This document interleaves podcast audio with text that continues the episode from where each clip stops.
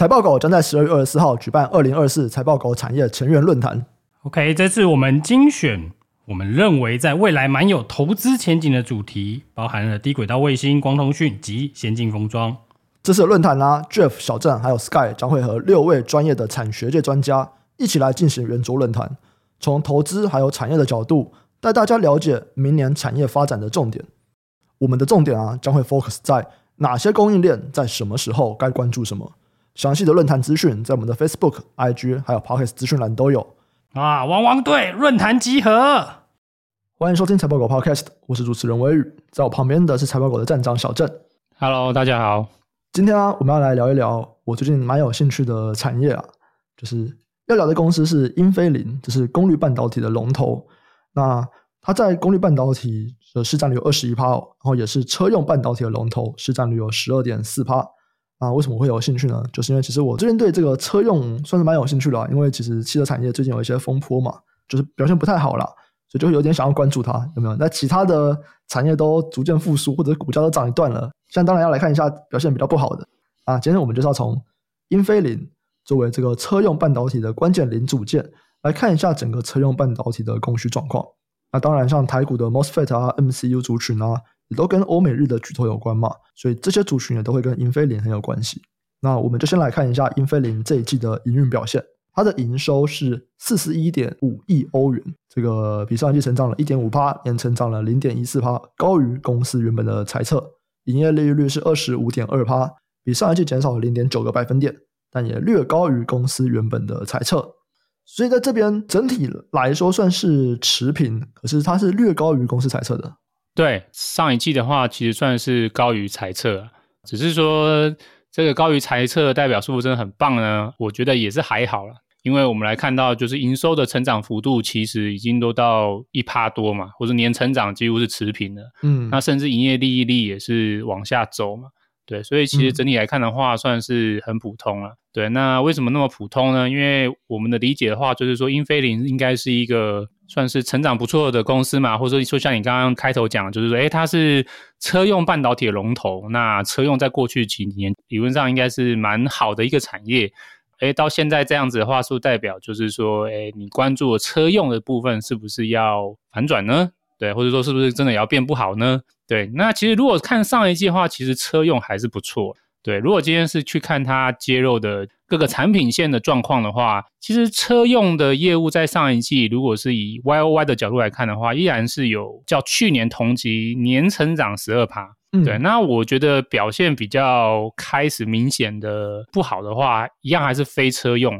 对，这个非车用的话，就开始正式迈入年衰退了，也结束了它非车用的部分十四季的成长。那另外一个数值也可以验证这一点，就是车用还算稳定呢，就是说公司有个在手订单的数据。那这个在手订单其实真的就是连续四季往下走。对，连续四季的下滑。对，不过公司有特别帮投资人拆解说，诶，它这个在手订单里面，如果是车用的订单，哦，那还是超过一半以上。然后，而且相较于上季或上上季吧，它没有下滑，还是比较偏向稳定的。对，那一样还是非车用的订单是明显下滑。对，几乎就是所有的订单下滑都是来自于非车用。所以，如果单纯是以从上季的角度来看的话，就是车用还算是稳健的。主要还是在非车用，就是消费啊、工业啊这些领域的，就是营收跟订单已经可能就确定往下走就对了。嗯，好，所以如果我们今天只去看他们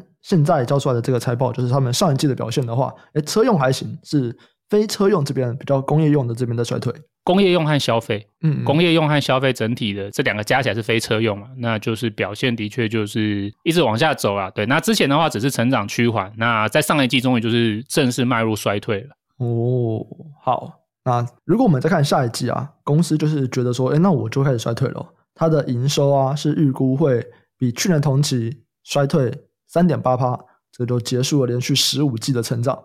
那营业利润率也会再减少三点二个百分点。哦，所以其实从这一季已经有点持平嘛，就是我的营收年成长就零点几趴，营业利润率稍微往下降零点几个百分点，再到我下一季就有比较个位数的衰退了，就是营收要年衰退三点八趴，营业利润率也要再减少三点二个百分点，已经不是零点几个百分点了。那以这样子来看，是公司觉得我们刚刚讲的车用啊、工业跟消费是哪一块比较不好吗？然后车用还稳吗？因为我们其实在看很多车厂啊，其实终端的车厂他们都会讲说，哎，电动车好像没有那么顺利，嗯，或者是整体车子卖不太掉了，然后电动车又是很像没有转的那么快这样子。对对。可是看英飞凌，像上一季还行啊。那接下来他们觉得衰退的主要的原因是什么？好啊，好啊，好啊！其实不只是下一季啊，如果说是我们在往明年，就是二零二四年延伸的话，其实公司也是预期，就是说大概营收会大幅的走缓。对，因为像今年的话，哇，它的会计年度的全年营收还是有接近差不多十五趴的 Y O Y 成长，哇，这个在就是现在算是整个半导体景气衰退期，哇，这个公司有十五趴成长，应该算是蛮厉害的。而到明年的话，他就觉得说，哦，他抓大概成只剩四点三趴，就是中低个位数的成长啊。对，可是获利的话，就是有可能直接真的就是走向衰退。那到底是你说的哪一块导致它这个营收和获利走向衰退呢？对，那我先来看你最关心的车用好了。对，嗯，那其实如果站在公司的角度啊，车用他觉得明年还是算是稳健的。哦，对，对，那这个蛮微妙的嘛，因为其实我们在。算是就是最近的法说会，我们已经看到，就像你说的，非常多的杂音嘛。对，因为其实就不只是一些下游车厂有提到，可能销量有一些调整了，电动车的销售目标有调整。那其实我们来看，我们平常关注一些半导体的供应链，哎，其实有更多的资讯都在提到说，哎，车用这边应该是迈入就是去库存的状态。像台积电在它的法说会就有提到说，它上一季的车用营收，哎，已经明显的就是直接掉到年衰退十一趴。那经营阶层也就直接说没有错，就是他们看到车用市场是去库存。那联电也是这样认为。那再回到就是说，像英飞凌、安森美、瑞萨，因为他们算是功率半导体的巨头们，对，那其实他们也都表示说，他们也有看到他们自己的下游的客户也开始有转弱。不过他们都是特别强调说是中国以外，就是欧美啦，对，他们比较多的是看到欧洲，嗯，对，就是欧洲的话，他们认为的确一些 Tier 1的客户，他们要去库存，对，那美国的话，一般认为说可能是受到一些罢工的潜在影响。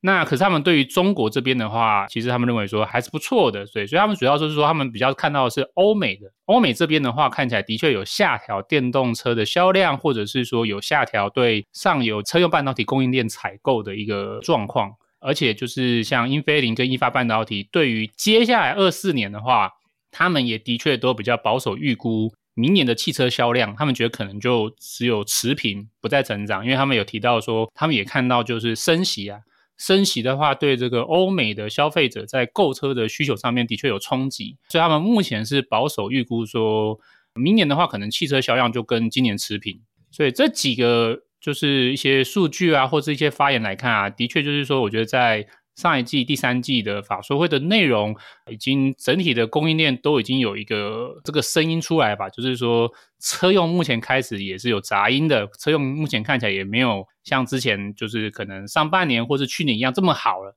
对，可是就算是这样，英飞凌他对于他自己明年的车用业务的话，他还是看好。那看好原因的话，第一个就是说刚才已经有稍微提到嘛。虽然说欧美的电动车需求下调，可是他们觉得中国还是很棒。嗯，对。那因为中国其实说实话，它真的就是目前最大电动车市场啊，应该是欧洲加美国加起来也比不上中国。对，所以就是说，只要中国还是很棒，那基本上就有一定的支撑。那中国很棒，我觉得可能跟他们那个补贴政策延长有关了，因为他们原本有一个购置税。后来就是，我想可能也是因为中国也认知到，嗯，自己的经济这样子不行，要做一点补贴，所以他们在今年第三季六月的时候宣布说，他们那个就是新能源车的购置税要延长到二零二七年。那所以以这样来看的话，就是他们觉得说，诶，在这样情况之下，补贴政策再配合他们自己接触的中国客户，哇，就是看起来依然就是在这个电动车的生产各方面需求还是会蛮好的，所以他们觉得就是说。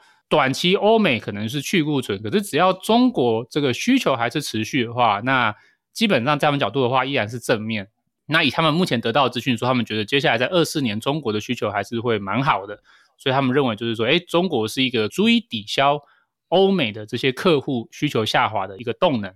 那另外的话就是说，他们也虽然说不否认说整体的车用的销量因为高利率的关系是持平的。对，可是他们认为说电动车这边的话，依然还是会成长。目前的话，不管是英飞凌啊，或者是意法半导体啊，反正他们都是参考这些同样的就是外部机构的研调。那所以这个外部的机构研调说明年会成长，所以他们也认同，他们就是嗯，我们也认为就是说会成长。对，所以他们大概抓就是说明年电动车销量大概是会成长差不多三十多趴吧。那这个电动车成长，那个代表就是燃油车会下滑嘛，因为整体的销量不变，那一定就是一个起一个降。可是他们就是说这一个电动车上升，燃油车下滑。其实对于就是这个车用半导体这边依然是好的，因为电动车搭载的车用半导体的数量，它是燃油车的数倍。虽然说这个燃油车它是微幅下滑，可是因为这个电动车还是明显的上升，上升三十趴嘛，对，所以这样的话，基本上两两抵消之后，对于这个车用半导体整体的用量还是会上升的。对，当然他们也承认说，应该是没有办法像今年或者是去年一样，就是说。成长的那么凶猛，因为今年跟去年他们是车子的销量在成长，同时就是单车搭载的车用半导体也在上升嘛，那这个是两两助力。那明年的话可能就少了一个助力，就是说整体的就是汽车销量或燃油车这边可能是下滑，会抵消掉部分车用半导体的成长。诶，可是这个抵消它不会全部抵消，它只是抵消部分。对，那整体而言的话，依然就是车用半导体还是会受惠电动车的比重上升而成长。嗯嗯，对，基本上站在他的角度就是这样啊，就是说这个中国的需求还在，然后就是说电动车的比重持续上升，那对于它的车用半导体的业务就能够带来成长跟支撑。对，那这个是跟下游电动车比较不太一样，因为电动车的真的就是看销量。对啊。那车用半导体比较特别，就是它还有这个单车搭载半导体数量的一个因素。可是它这边它也预估了电动车的销量要成长三十趴，这个跟下游的车厂算是一致的吗？因为就我目前听到的感受是，下游车厂会觉得哇，电动车这边很像没有预期来的那么好推。可是如果英飞凌预期要成长三十趴，三十趴很好推啊，三十趴有不好推吗？对啊，这个其实法人也有在问公司啊。对，那公司的话就是有算是很认真的回答吧，就是说，嗯，你们太过看重欧美车厂的，就是发言了。啊、他们说.你们要看中国，中国才是最大电动车厂。哦，对对对，对那我算是斥责嘛，我也不晓得。没有，反正我那这边蛮好笑，就是说，反正他就有一个特别的这样说明，就是说，嗯，你们太过在意这些欧美车厂了，因为在他们的心目中，真正的大客户是中国客户啊。对，中国客户还是很棒，嗯、那基本上就没什么太大问题，就对。嗯。哦，其实这个东西在我们这边艾斯摩尔在讲电动车，其实那一集有几个听众就有留言哦。第一个他是补充啊，就是法规很早以前就有限制中国不能整车进口，哦，这个东西跟我的认知有点雷同，感谢这个补充。然后有另外一个人有提到，因为那时候我没有提说，其实中国电动车在他们那边定位其实有一点高阶。然后他是说，其实也不是主打高阶啊，这个人他说比较是同价位下更好的配置，那各价位都是如此。那为什么我会说高阶？这边我也补充一下。可以去听一下风投圈，这是我很喜欢的一个 podcast。他们之前在第八十二集有一集叫什么“香奈儿涨价，特斯拉降价”那一集，他有提到，就是为什么我对中国的电动车有所谓，他们比较定位自己在高阶这件事情，我是从那一集里面听来的。然后再来就是像今年九月，这算是时尚界里面很重要的一环吗？米兰时装周，它的合作伙伴其中一个是中国的阿维塔，这也是一个电动车，然后它里面也是主打一个。华丽吗？有华丽的车型这样子，就时尚嘛，然后是比较奢侈品那种东西。所以，就我的认知，我目前还是觉得，至少我目前看到的这个中国的影片啊，或者中国人在分享电动车的时候，他们的确会认为中国电动车品牌是比特斯拉来的高阶的。那当然，我这边欧美电动车我就只有看特斯拉啦。你说有没有比 BMW 高阶？可能没有啦。可是，就是跟特斯拉比起来，中国电动车厂牌他们会普遍觉得我们比特斯拉再高阶一点。那其中一个点也是因为他们做不到特斯拉那么便宜，那他们就是既然我的成本就是比较高，那我就想办法再加一些东西去提升我的价值。所以今天如果英飞凌要说中国才是电动车最大市场啊，很像可以接受诶，某种程度我可以接受这件事情。就回到一个啊，就是那中国车市有这么好吗？因为中国房市已经很差了，对，他们车市有这么好吗？我觉得看起来的话是还 OK 啊，那我觉得当然，我觉得跟那个补贴政策延长应该是有一定的关系啊。哦，对，然后再就是说，除了这个补贴政策之外，听起来好像有些地方的政府也有地方的政策，对，因为中国的经济真的大家也知道就蛮烂的嘛，对，然后。嗯中央的这个财政或者是货币的政策，一般现在大部分的认知是觉得，不知道为什么就不够猛了，对，因为如果同样的情况在欧美，可能就是在财政或者货币的政策已经开始很明显的就是在吹油了。只是中国看起来就是不管是中央或者是他们的央行，算是比较保守一点啊。这么快没招了吧？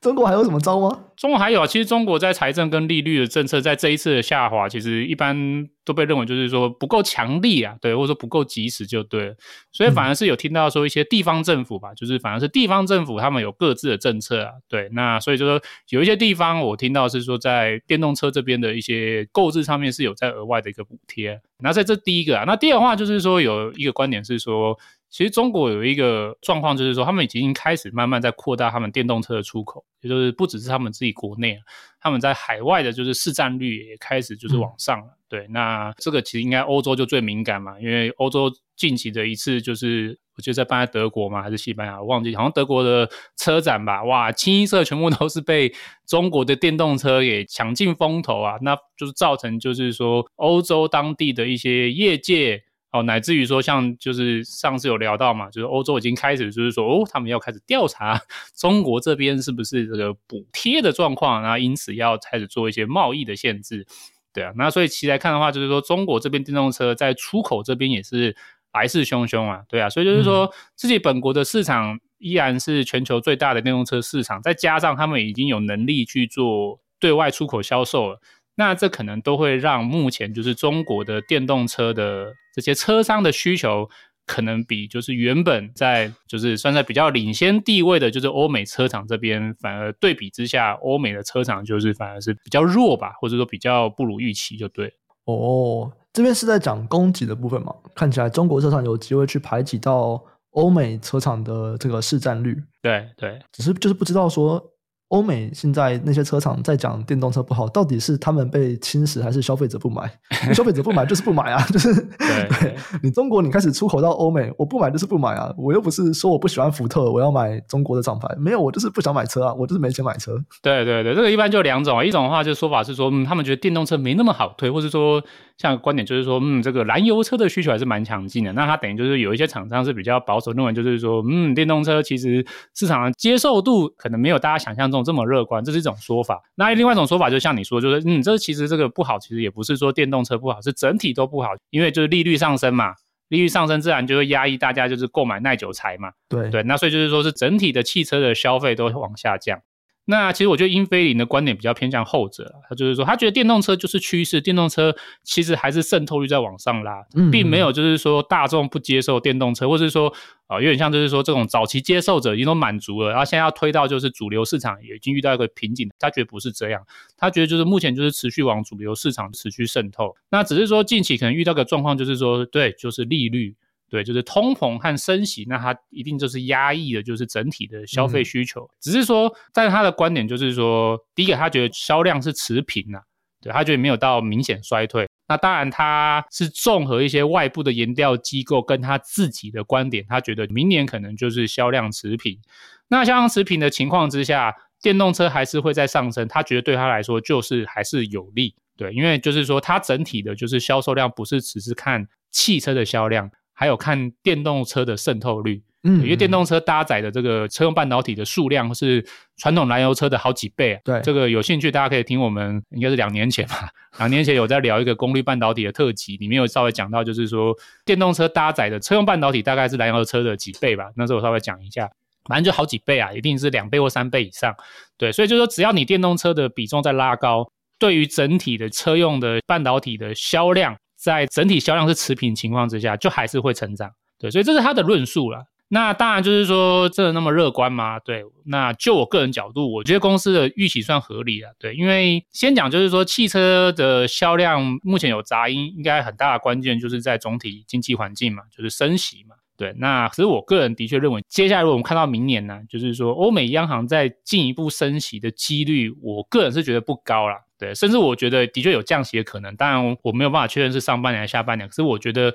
你说有没有可能在明年降息是很有可能的，我个人认为啦。嗯、对，所以说我觉得就是说，如果利率是一个因素的话，那我觉得目前利率造成购车消费下滑的最大影响，可能就是在现在啊。嗯，反而如果明年说，哎，就是不再升息，或者明年有可能降息，哎，也许对于购车的需求可能就不再进一步压抑了。对，而且我们近期也看到，就是通膨其实有在往下降。对，就是美国的一些通膨数据也是有在往下降。对，那如果通膨往下降的话，其实对于就是民间消费的支出，那也可能会有所注意啦。对，所以就是说，我觉得明年来看，我觉得购车需求会不会再比现在更差？我觉得可能我不会这样预期。我觉得说，诶，可能反而是有些转机的。所以先讲站在这样的角度，就去看就是英菲林啊、意法半导体这些公司，他们预期说明年的汽车整体销量是持平，这个论述，我觉得我还可以接受。那另外一个重要论述就是说，只要电动车比重上升，就可以推动就是整个车用半导体或者是功率半导体元件的，就是搭载量和价值上升。那这个是必定的，这很明确。对，因为这几年过去几年就是受惠这个状况，所以站在这个角度的话，就是说我个人觉得英飞凌对于车用业务明年还是可以成长，我觉得算是合理啊。那当然就是我们要预期，就是说明年的成长应该是不太可能再像过去两三年一样，就是说哇，这动辄就是四五十趴或者是快倍数的成长，应该是不太可能了。对，明年的话，就是它的成长的力道就是下调。那英菲林大概就是估他们大概就是下调到可能叫低双位数吧。对，这低双位数很模糊啊，我觉得也许最差最差可能就是十几趴吧，可能没有办法再回到像今年这样就是三四十趴这样的成长。嗯，好。所以整体来说，你觉得车用这边，他们认为还是可以起来，这个是 OK 的。可接受，对啊，对啊，对对，因为他们是功率半导体，对，他们不是卖车子的，对，卖车子我觉得就难说了，可是他是卖这个上游的零组件的，对，那这个车用半导体的确就搭载量就是电动车的话，或者说混合动力车，的确就是一般燃油车的好几倍，这个真的是事实，没错，对。对，而且他们的主要业务是功率半导体，功率半导体又是所有车用半导体里面就是用量在电动车上面会最显著提升的其中一个，嗯，那所以它刚好又是这个功率半导体的龙头，那当然它理论上它是车用半导体的最大受惠者，好，所以以它的这样论述，我觉得算是合理的，也没有做到很好小就对了。好，刚刚其实有聊到嘛，就是他们其实对下一季来说就会衰退，然后全年来说，他们也是变成小幅成长了。本来今年成长十五趴，明年剩下成长四趴，所以如果我车用还不错，那我下一季衰退是什么？就我的非车用真的有那么惨就对了。对啊，对啊，所以。如果一般来往下看，就是说到明年上半年吧，可能还有哪一个领域看起来目前是就是每况愈下的话，我觉得应该就是工业。对，就是工业目前来看的话，订单或者是销售看起来有受到整个整体景气的影响，那在持续加剧往下就对了。对，那当然就是说，先讲英飞凌好了，英飞凌他自己认为就是说，他明年的工业需求算是持平。他也没有认为会衰退，他认为持平，哦、又持平。对好，对对，只是说相较于今年，就是今年的话，工业还是蛮好的成长，或者过去一两年，就是这个工业还是蛮好的成长。那明年持平，当然就是一个蛮大的，就是往下就对了。对，那他认为他会持平是说，首先他先同意，就是说他觉得目前广泛的工业。就我们传统这种什么，就是工业投资啊，或者这个就是工厂啊，或者是机器人投资啊，嗯、自动化这些，他觉得的确目前就是明显的衰退，没错。嗯，然后他有提到说，公司有一个很大的工业的业务是在能源相关，嗯，有什么再生能源啊、充电桩啊这些能源建设。对，那这些刚好就是可能是像欧美这几年可能政府的政策在扶持的吧，比如说要这个要减碳啊，啊，或者说电动车本身起来也会需要更多的充电桩的建置啊。他说：“这些能源建设其实会用到很大量的功率半导体，对，那公司这方面的龙头，那当然他在这边受惠，所以他就说，一个是还不错，那其他就是传统的就是工业是往下滑，那他觉得两两会抵消，所以他觉得算是持平吧，嗯，对。可是如果说今天看他的对手，像意法半导体，意法半导体就比较悲观一点，一发半导体就直接说，嗯，他接下来第四季的一个衰退，他觉得完全就是工业。”对，而且他特别提到是中国，中国的景气疲软，当地的整个就是工业生产，是生产性的活动，就是真的大幅降温呐、啊。那这个生产性的活动大幅降温，那当然大家对于就是设备或者厂房的建置，一定就是不会再继续嘛，或者说就下修嘛。那这对于它的工业的产品，的确就带来很大的冲击啊。那一方半导体是特别指说，它的工业用的 MCU 订单的需求，目前来看就是低于预期，比他们原本预期还要烂。对，所以他们目前的观点，他们对于二四年的工业的业务的能见度，他们觉得是比较悲观，他们觉得就能见度现在很低就对了。对，那他另外一个对手安森美，他又在提到另外一个面向，就是说，诶，这个不只是这些工业，还有一种就是说这个住宅相关的建设需求，就是住宅有住宅的一些、嗯、可能一些能源的建设吧。嗯，对，因为欧美可能住宅有太阳能啊，哦、对，住宅有这个太阳能，就是说对啊，就太阳能取暖。因为欧美可能就是他们有那个冬天嘛，他们冬天不像台湾一样就是不会下雪，他们冬天很冷，他们会有需要一些就是加温的能源设备或各方面的。那这些东西他们也被归类在比较偏向是半工业。对，他说住宅的话也不用讲，住宅就跟汽车很像，你这个利率上升，那这个购房的各方面需求也就下滑了。那就像中国就是很明显嘛，中国现在房地产超烂嘛，嗯，对啊，所以就是说这些就是可能跟住宅建设比较有关的工业的需求，那也是下滑了。对，所以其实如果今天来看，就是英飞凌两个对手，意法半导体跟安森美。那其实他们对工业都是明显悲观的，甚至我觉得比英飞凌还要再更悲观。所以综合这样来看的话，三者来看的话，其实我觉得工业应该就是接下来从第四季到明年，可能就是算是比较整个业界一致的，就是说明年能见度应该会很差。对，那我觉得这很合理啊，因为。我们都知道，这个工业算是一种生产财嘛，对，一定是说你这个就是下游很活络了，很活络之后，然后这些上游的生产厂商觉得，诶，不错哦，那我可以就是提高我的产出，或者是我要再扩产，这个时候才会带动就是工业的需求很活络。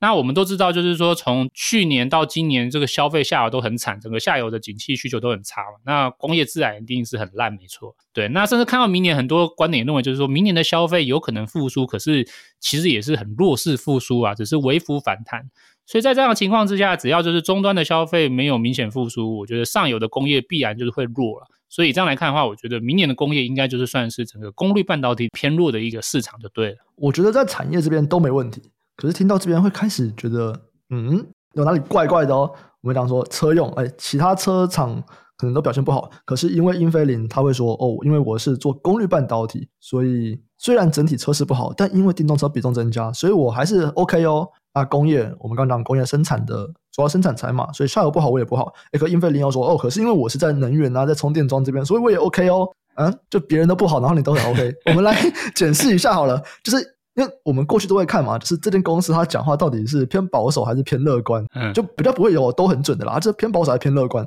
英飞凌在过去的经验上是偏保守还是偏乐观呢？呃。就是中性偏乐观一点点，对对对对对对，就是说，我觉得还算是可以接受啊。对，那当然他有几次，其实说实话，他的这个击败财测也不是他真的表现超好，其实就是因为他是用欧元计价，嗯，那欧元大贬，那所以就是说，对他的汇率这倒是他就是可以击败财测。所以如果拿掉汇率的因素，就是说他过去财测是不是都是能够维持自己的观点，或者是说能够就是击败财测呢？那我觉得倒是不一定哦。所以其实我觉得倒也不用说，对于他说这个工业需求持平就这么相信了。就是说，我觉得也许会不如他预期会下修。对，对，不过整体的这个方向上面，我觉得是可以参考。就是说，反正就是工业理论上就是会明显的比车用差。对，那这个我们稍微再拿就是对手的观点来做一个综合，那我们可以看到就是说，嗯，其实它的对手。因为它的功率半导体有另外两大，就是意法半导体跟安森美，嗯，那他们两个其实对于工业这边反而是比较悲观一点，对，嗯、所以我们这样综合一下，嗯，对，的确可以说，反正工业应该就是明年会明显疲软的啦。那至于就是说新飞凌能不能够做到持平，那我觉得，嗯，好，我也同意说，也许会有意外之中。不过综合三者来看，第一个比车用差，呃，看起来是很明确；第二个的话就是说，嗯，它可能会是明年比较显著不好的一个市场。那我觉得应该就是这两个重点吧。嗯嗯，因为他在讲工业的时候，他会说我有很多再生能源跟充电桩业务，那跟能源有关，这都很好。嗯，可是因为其实前几集就是我们才聊到，就是那个 ChargePoint，它也是充电桩营运大厂。它其实很大一部分收入是来自于卖这个充电桩的，对对对，就它表现就很不好啊，它就蔬菜就输很多嘛，股价也都跌很多这样子，对对对，所以卖充电桩的自己卖不好，然后你这个做功率半导体的说，诶，因为我在能源产业，我有充电桩业务，所以我可以撑住。有点奇怪，有点奇怪。对啊，对啊，对啊，所以也不用那么尽信公司的观点了。我们大概主要就是说，反正明年工业这边应该是它的一个算是弱点吧。对，甚至可能参考一发半导体安森美的观点，诶，甚至有在往下探的可能。那可能就会是公司也许诶，它接下来也许二四年成长不如预期的其中一个可能的潜在风险就是。好，然后最后就是在消费。就我开始越来越困惑了，就是它到底哪里衰退？我车用还不错，工业很稳住，可是消费电子不是已经回来了吗？难道是消费电子衰退吗？哎，对，就是消费的话，他觉得他预期其实会衰退的。哎，为什么？对，那当然他也认同，就是说有机会在明年复苏了。对，他可能大概是抓年中之后吧。以功率半导体的角度，他觉得消费性的功率半导体去库存可能会在上半年结束，那下半年再配合旺季，有可能就是重回复苏。对，那只是说你的问题可能听起来比较像，就是说，哎，可是其他的一些其他的 IC、其他的半导体，好像在今年。下半年甚至在上半年，像记忆体可能在今年第二季就已经率先反弹了。那你为什么功率说你到明年才会反弹？而且一般明年都认为说消费性会成长啊？你怎么认为你的消费性全年来看的话还是衰退呢？嗯，因为它是全年衰退，他不否认说明年的轨迹是会走复苏，他认为复苏在比较偏向下半年。嗯，那如果上半年跟下半年平均起来的话，他觉得还是衰退。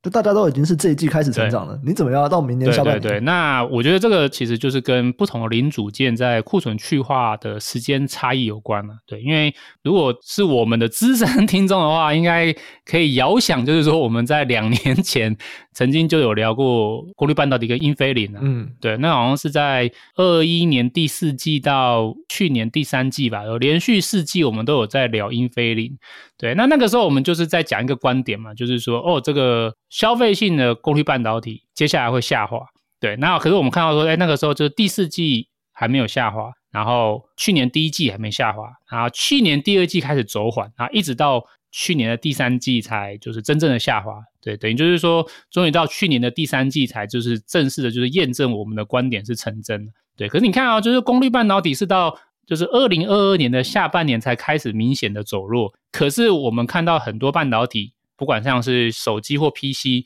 其实他们是在二一年的年底到二二年的上半年就已经明显的下滑了。所以以这样角度来看的话，其实功率半导体算是整个半导体去库存，它是比较落后的一个族群。对，它这个去库存，它是一直到明年的下半年才开始。所以，如果这样来看的话，就是说，它因为比较晚，就是迈入去库存，所以它接下来这一次的复苏，理论上也应该算是比较落后的。所以站在这样角度的话，就是说，我们大概比较可以合理理解，就是说，诶，为什么其他的一些手机或是 PC 的一些零组件都已经开始复苏了，那为什么就是消费性的功率半导体，它是要到明年可能才会复苏，而且它明年还是会整体衰退？那其实我觉得最大的关键跟原因就是在说，对它。就是去库存比较晚的那一群，所以它也会比较晚回升，所以它可能要到明年上半年才会去库存完成，下半年才会复苏。那公司是比较保守的抓，就是它全年的平均啊，可能就是会衰退。对，那只是说，诶，那公司说一定是对吗？那我才在强调说，也不一定对哦。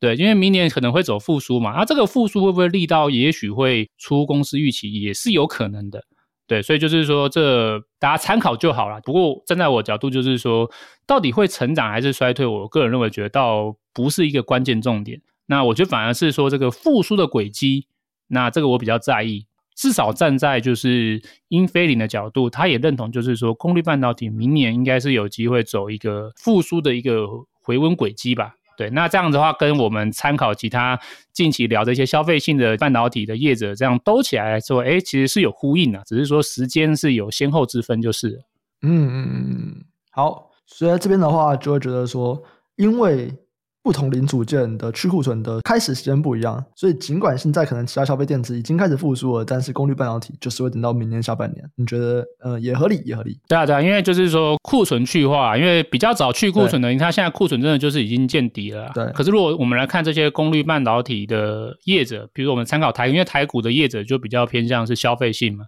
如果去看台股这些就是消费性像 most fed 的这个业者的，就是存货啊，哎，的确到现在还是明显高于历史的水平啊。对，就是虽然有下滑没错，可是就是没有降到就是比较过去的这个正常合理水平了。嗯。所以这样来看的话，就是说目前功率半导体至少站在现在还在去库存，那明年上半年应该还是会去，那可能就是复苏会在下半年就对。好，没问题。这样子，我们就大概把整个功率半导体的几个应用情景，车用啊、工业啊、消费啊，全部都讲过一次了。接下来就来看一下其他的同业或者是上下游的供应链怎么样。首先，先来看一下同业啊。刚刚我们有提到嘛，功率半导体很像，嗯，人家说消费这边好，这个市场怎么样，诶，它就怎么样，它比较不特别。可是，在车用跟工业这边就比较不太一样，它就比较特别。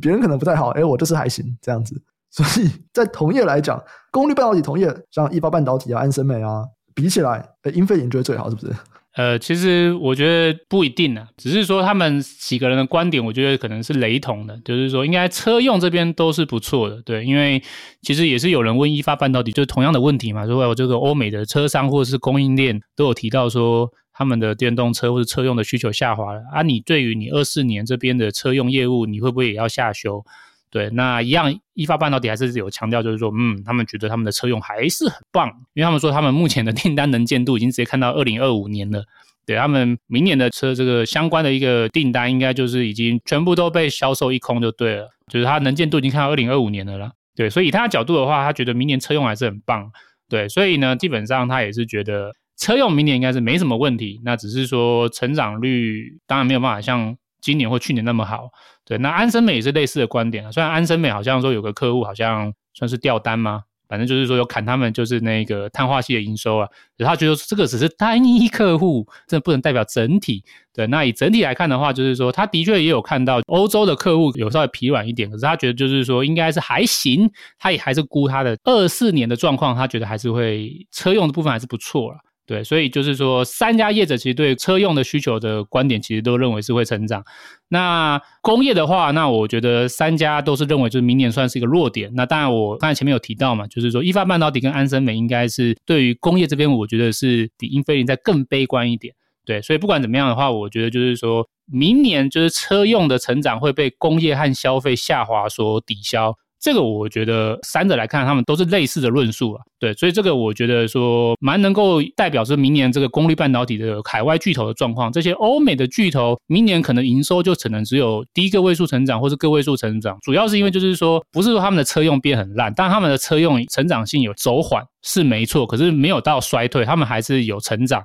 可是这个成长会再被工业跟消费的下滑所抵消。那这个应该是明年他们整体营收的状况，所以他们明年的营收就不会有办法再像今年或是去年一样那么好了，对，就成长性不会再那么高了。可是他们接下来都会再遇到一个同样的问题，就是说这三家业者他们的产能利用率都在下滑，对。那为什么产能利用率下滑呢？因为就是说这个消费性的关系，就消费性虽然就是说占他们公司的比重不高，可是是从产值的角度。如果从销量的角度来看的话，消费性的销量其实占整体的，就是销量的比重是有一定的幅度的。那因为消费性很差，所以这些公司他们都纷纷的，就是透过就是降低他们的产能利用率来，就是控制他们在消费性产品的产出。对，那这个产能利用率下滑，自然会导致他们的这毛利率啊、营业利率就自然会拖累了。所以基本上这样来看的话，就是说，其实明年三家公司营收低成长，然后利润率又会下滑。那其实明年的获利的角度，这样有可能是会小幅衰退吧。像我自己这样抓，大概明年英飞凌应该就是营收虽然是会成长四点三趴，可是获利的话，应该就是会是高个位数衰退。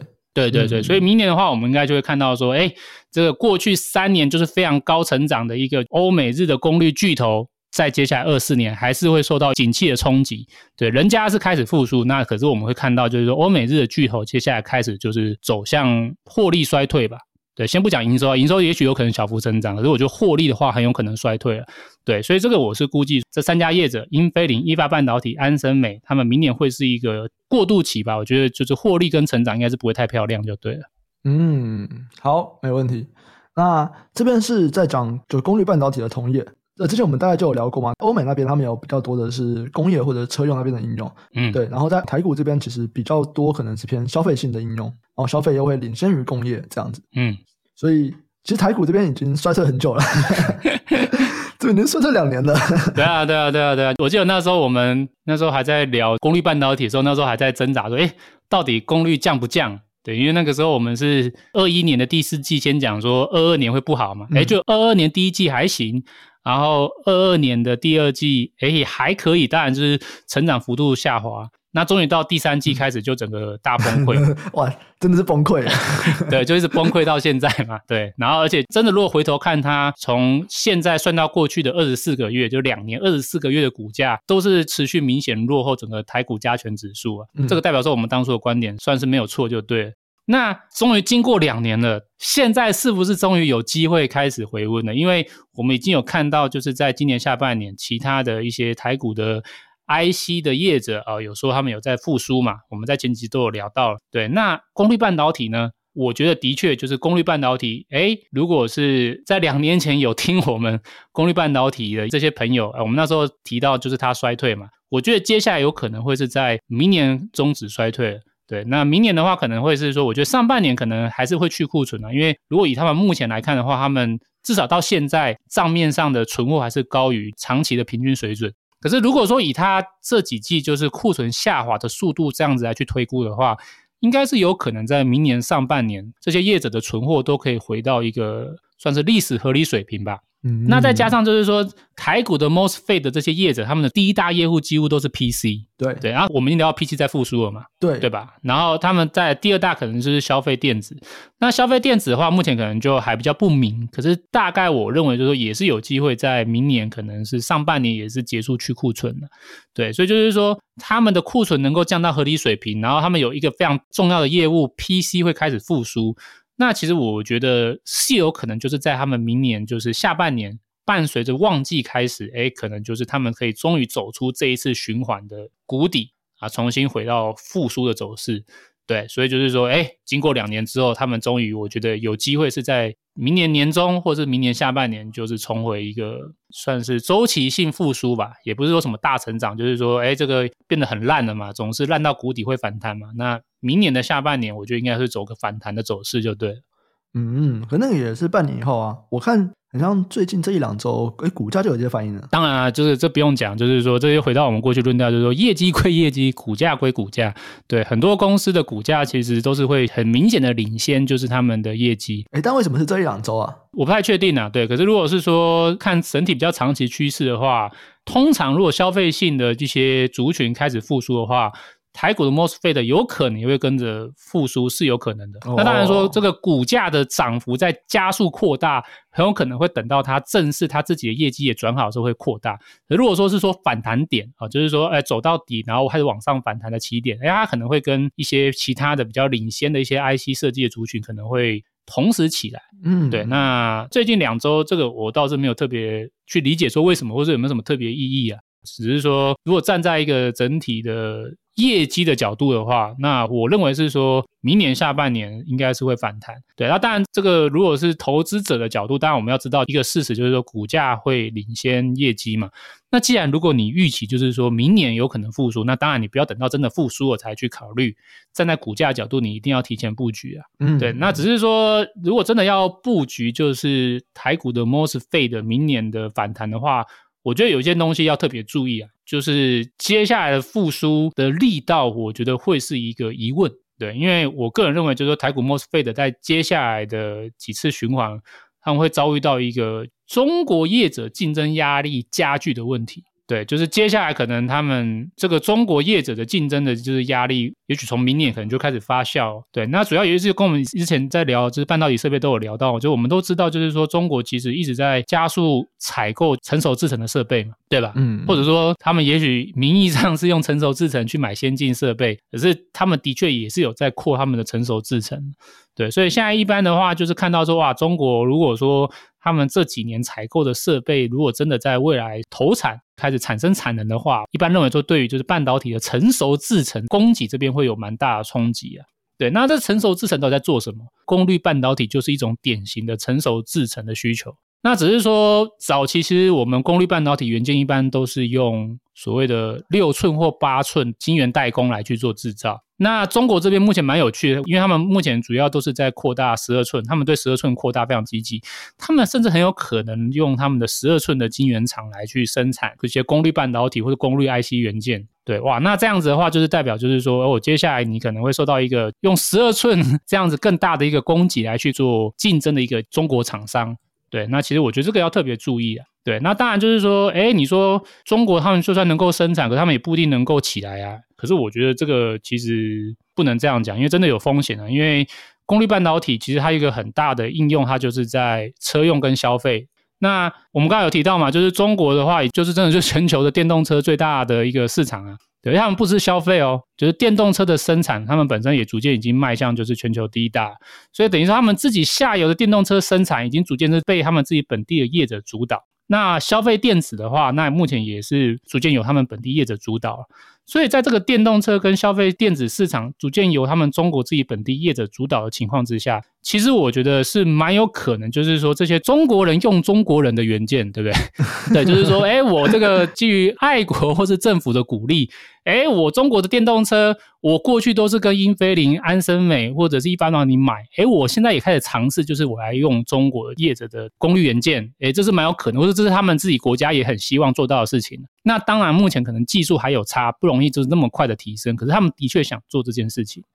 那如果来看另外一个消费电子，那就不用讲了，消费电子几乎没什么门槛。对，消费电子其实台湾的就是这些 MOSFET 的业者的水平，你说跟现在中国的业者差距很大吗？呃，我觉得不大，或者只是领先一点点，或者我觉得中国业者要追也是可以追得很快啊。对，所以以这样来看的话，就是说，我觉得接下来对，虽然明年会复苏，可是我觉得投资人可能要稍微注意到，就是说台股的 MOSFET 族群在下一次的循环会有可能遭遇到中国业者强力挑战。对，所以我觉得至少不要预期，就是说，诶，他们能够再回到就是疫情那个时候这么就是风风火火的状况哦。对，就是千万不要这样认为，我觉得很有可能就是疫情那个时候的这个功率半导体的这个风光，也许会是台股 MOSFET 的。但是最后的璀璨嘛，对，就是说，我觉得接下来的话，哇，就是这个挑战就会越来越艰巨啊。对，所以就是说，如果真的有想要介入的朋友的话，要稍微关注一下中国功率元件这边的动态。毕竟在消费市场这边门槛比较低，而且他们中国自己本身就是一个很大的市场。那台湾的业者要去人家的地盘跟别人竞争，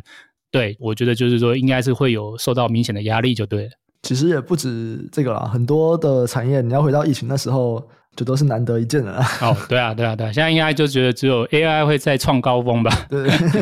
，AI 那个时候也没有这么，哎，它是一个新的，它它也不是什么重返荣耀，它就是一个横空出世的东西。对对对对，没错没错。好，所以在产业链这边，我们也聊了一下它的同业的功率半导体啊，还有台股的相关 MOSFET 族群。